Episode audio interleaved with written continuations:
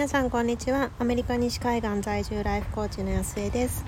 コーチングで心を整えることが体が疲れたらマッサージを受けるのと同じぐらい当たり前になって大切にしたいものを大切にして本当に叶えたい夢に進んでいき自分も周りも幸せにできる人を増やしたい。そんな思いでコーチングについてお話をしています、えー、今こちらは6月の12日月曜日の、えー、お昼の12時半を少し回ったところです。えーと、最近ちょっと携帯を変えたんですけれどもなのであの前回収録までとちょっともしかしたら音が違うんですかねよくわかんないんですけど、えっと、iPhone11 だったのが、えっと、14になったんですけれども、えっと、その移行を結構この週末やってたんですね。でちょっとあの変えた理由がなんか以前の携帯がなぜかその電波が2週間ぐらい前からちゃんと入らなくなってしまってで家 w i f i つながってるはずなのにそれ w i f i のとこも含めて w i f i がなんかほとんど表示されていなかったりであの普通の何て言うんですかあの線が何本か立ってる4本とか立ってるあれもなんかパカパカパカパカしててでちゃんと入らなくなっちゃってたんででもうちょっともう使い物にならないっていう感じで変えたんですけれどもなんかその移行手続きを、まあ、店舗でやってくださったんですけれども、まあ、なんかデータをこう全部移してくれるじゃないですか私。なんかそう本当に変えるかどうかはあの決めてないままで行ってで、まあ、夫と2人でま即決してたんですけどなのでなんか写真とか全然整理してなくてものすごい重くって何時間とかかかったんでじゃああとはお家でみたいな感じになったんですけどその最後の最後になんか LINE だけちゃんと落ちあのなて言うんでしょうあの処理中みたいなずっとなんか更新とかになるとあの円がこうどんどんどんどんあの埋まっていくみたいなあれのままになってたんですよね。でそもそもなんかチャットとかもちゃんと引きつけたらいいなと思ってたのでそっちもやろうとしてもやっぱり w i f i だけになってもきちんとこうあのバックアップが取れなくてうーんっていう風に思ってたんですよね。でそこで止まってたんですけれどもなんかふっとさっき見たら そう新しい方の iPhone で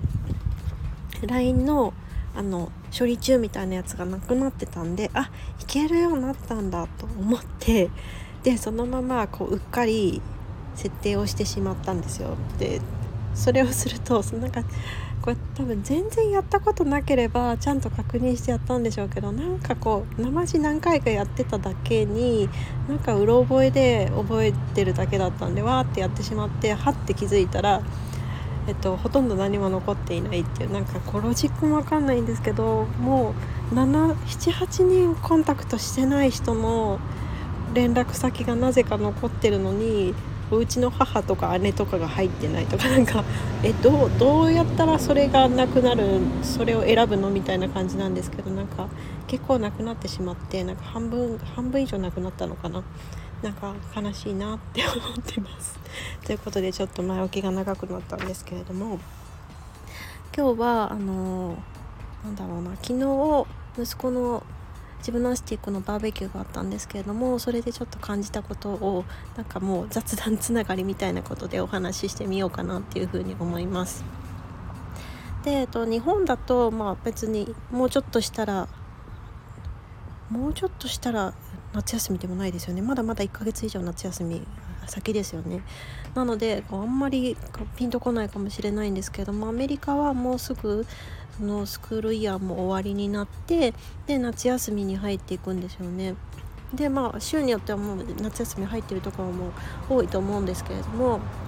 私たちの地あの地域はまこのくらいの時期なのでだいたいこのくらいの時期になるとエンド・オブ・ザ・イヤーの、まピクニックがスクールだったりとか、まフィールドトリップとかも、まかなり戻ってきたので、まあのどこだったかな？5年生。5年生がエレメンタリーの5年生が次からミドルになるので、まあ、そのご褒美的な感じで、えーと、動物園に行くっていうフィールドトリップが入ってたりとかいろいろあるんですけれどもそういうこう流れで息子のジムナスティックのピクニックっていうのもあったんですね。で私趣旨よく分からずに行ったんですけれどもまあなんか料理がサーブされていてメキシカン結構にあの人気なので。タコスとこがすごいあってでメンバー私全然知らなかったんですけど45人もいたらしくってでボーイズチームのメンバーの45人でペアレンツなのでなんかものすごい量の、えっと、人だったんですよね。でそんなこともこう気づかずに私は、えっと、ドリンク係だったので 普通にその辺の8本入りかなんかのえっと、スパークリングウォーターを2箱ぐらいしか持っていかなくてあやってしまったっていうふうに思ったんですけどまあまあそれでもなんかこういろんな人がいっぱいいろんなものを持ってきてたんでなんとかこうまあ皆さんには渡らなかったけど欲しい人には渡ったのかなっていうふうに思うんですけれども。まあ、そういうものでで結局その目的としては、えっと、1年間シーズンお疲れ様でしたで頑張ったねっていうなんか certifi certificate？このシーズンの終了証みたいなものとあとそのチームの中で特に頑張った子たちをなんか称えるみたいなまあなんか表彰式じゃないけどなんかそういうセレモニーだったみたいなんですね。でなんかもうあの公園を公園のあのシェルターって何て言うんですかあれ。ちょっとあのこちらだとあの影になるような建物のなんか壁がないみたいな感じの大きいなんか据え付けのテントみたいなイメージですかね。建物なんだけどテントみたいな形の、えっと、ものの下に、まあ、テーブルとかがあってでそこであのパーティーとかできるようになってるんですけれどもそこのシェルターを借り切ってで、えっと、プレイグラウンドも近くにあってで芝生もバーッと広がっていてっていう感じなのでみんなもう子供たちは食べるというよりももうひたすら遊んでひたすらサッカーとかうちあのジャンプロケット持っていったので それを、まあ、夫はずっとそのジャンプロケットのあの仕込み係みたいになってましたけどそれをやったりとかラグビーしてたりとか、まあ、芝生があるんででどうしても彼らはジムナストなので なんかあの側転したりバク転したり地転したりとかなんか何なんだこの集団はみたいな感じのことをしていた後に、まあ、セレモニーがあったんですね。で一人一人呼ばれてでなんかあのパブリックスピーチのいい練習だからって言って一人一人、えっと、どのレベルで、えっと、このこの木、えっと、競技をしていたのかでこの、えっと、シーズンで一番印象に残ったことと、えっと、感謝の言葉その3つを言ってくださいみたいなことを言われてたんですね。でまあ、えっと、一番ちっちゃい子で、えっと、あの子かな、えっと、多分、と、ファーストグレーダーなので日本でも1年生同じですねの子たちから一番大きい子だと多分高ハイスクールにこの前遊びに行った時にいたのでハイス高校生まで、まあ、結構レンジ広めの子たちだったんですけれども、まあ、上の方のレベルから行っていったので、まあ、やっぱりそのハイスクーラーたちは、まあ、ある程度その喋ることにも慣れていて。でみんなが聞こえるように。でみんながえっと何て言うの聞き取れるようにちゃんとこう声の大きさとかスピードとかまあ、やってたんですけどもちょっとこう途中からちっちゃめの子たちになってくるとやっぱりあの聞き取れない声で話したりしている中なんかこう息子が呼ばれた時にどういう反応するんだろうっていう風にちょっと私そういうの見るの初めてだったんで息子が。人前でしゃべる。でなんかすごい興味津々で見ていたらすごいニコニコしながらえっと多分恥ずかしかったのは恥ずかしかったのかなよくわかんないけどニコニコしながら、えっと、名前を最初に言ったんですよね。でその声が結構なんかちゃんと大きい声で言ってたあなんかすごいなって堂々としてるな。しかもなんかなんか楽しんでるなっていう感じが伝わってきてでまあ一個一個やっぱりなんか照れなのかただ単に覚えてないだけなのか分かんないんですけど次何だったっけ？次何言うんだったっけってこう言ってたけどでもきちんと一個一個こうお話をしていてであいつの間にこんなことできるようになったんだろうっていうふうにちょっとなんか思ってたんですけれどもで最後のえっと、感謝するところっていうところに差し掛かったんですね。でそれまでの流れでは大体みんな何にあの感謝するっていうとなんかペアレンツに感謝しているしそのコーチたちのサポートに感謝していますみたいなことを大体みんなお決まりみたいなことで言ってたんですね。だからうんどう言うんだろうなっていうふうに思ってたんですよ。でそこに対して私そこまで聞いてた時に特にこう疑問も持たなかったしあなんかなんだろうな決まりもんかもしれないけどそうやってなんか言ってもらえるってなんかすごい素敵嬉しいしなんかそういう機会を作ってくれるコーチたちのそのあの配慮みたいなものがものすごく嬉しいなっていうふうにこうただ単に聞いてただけだったんですよね。でなんかえっと「Thank you for」の後にちょっと間があってでなんか私の方をニコニコ見てたような気がしたんですよ。でまあ私たちこっちにいるしなって思ってなどんな言葉で言うんだろうってこう待ってたら「ファミリー」って言ったんですよね。でその時にあ私じゃなくって私の隣にいるこの娘のことも見てたんだっていうふうになんかすごい気づいたんですよね。でまあ私たちがその息子がジムナスティックのチームに入る時に言っていたのがこれはなんか、まあ、息子もそういうももちろんね頑張るその技術を上げようと思って真面目に練習するしでなんか栄養バランスとかもそういうことも気遣ってなんか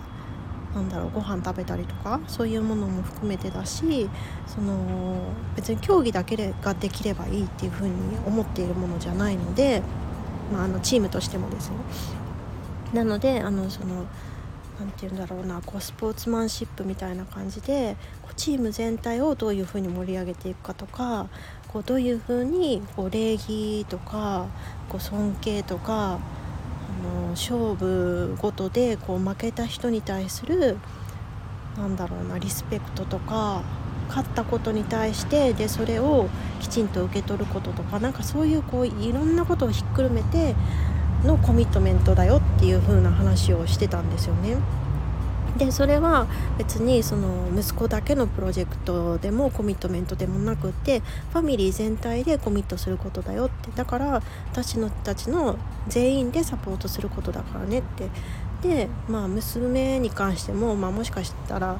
娘はあんまりそこまで意識はしてなかったかもしれないんですけれどもやっぱりこう送り迎えしたりする時には横に座っててくれるわけじゃないですか。やっぱりこう夫がいない時で私が連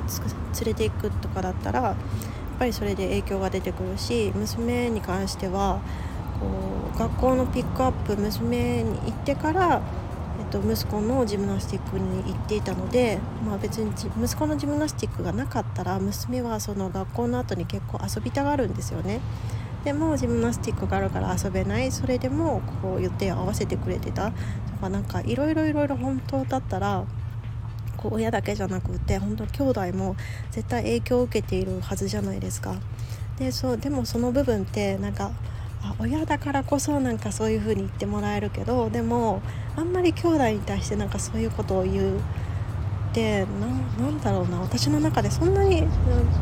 一般的じゃないのかなっていう風になんかその時に言われて初めて気づいたんですよね。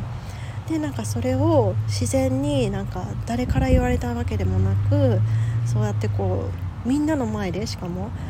こうパッと別にこう事前に考えてきてねとか言われてたわけじゃなくってパッと言われただけなはずなのにその短期間でこうみんなのことを聞きながらでも聞いても流されずに自分で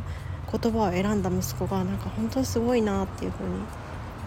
思ったんですよね。でなんかそう同時に私の中でこう息子にとっての、えっと、自分の妹感謝を示すみたいな感じでなんか当たり前のように受け取っていてで自分がちゃんと見えてないしついついなんか感謝をスキップしてしまってるものって何なんだろうっていう風になんかちょっと考えさせられたんですよね。でなんかうーんこう今今はパッとは思いつかないんですけれどもでも息子のおかげで自分の中でそういう味方のアンテナが立ったので何かあった時に次は多分あこれがあの時の息子にとっての妹への感謝の言葉だなっていう風に気づけるんだろうなってそれが何なのかなっていうのがなんかちょっと楽しみだなっていう風に思っています。ということでなんだかすごく長くなってしまったんですけれども、えっと、息今日はちょっとあの LINE の移行の悲しかった出来事から、えっと、昨日の息子のジムナスティックのエンド・オブ・ザ・イヤーのバーベキューパーティーでのスピーチで感じたことについてお話ししてみました。どなたかの考えるきっかけになっていたら嬉しいなと思います。では皆さん素晴らしい一日にしていきましょう。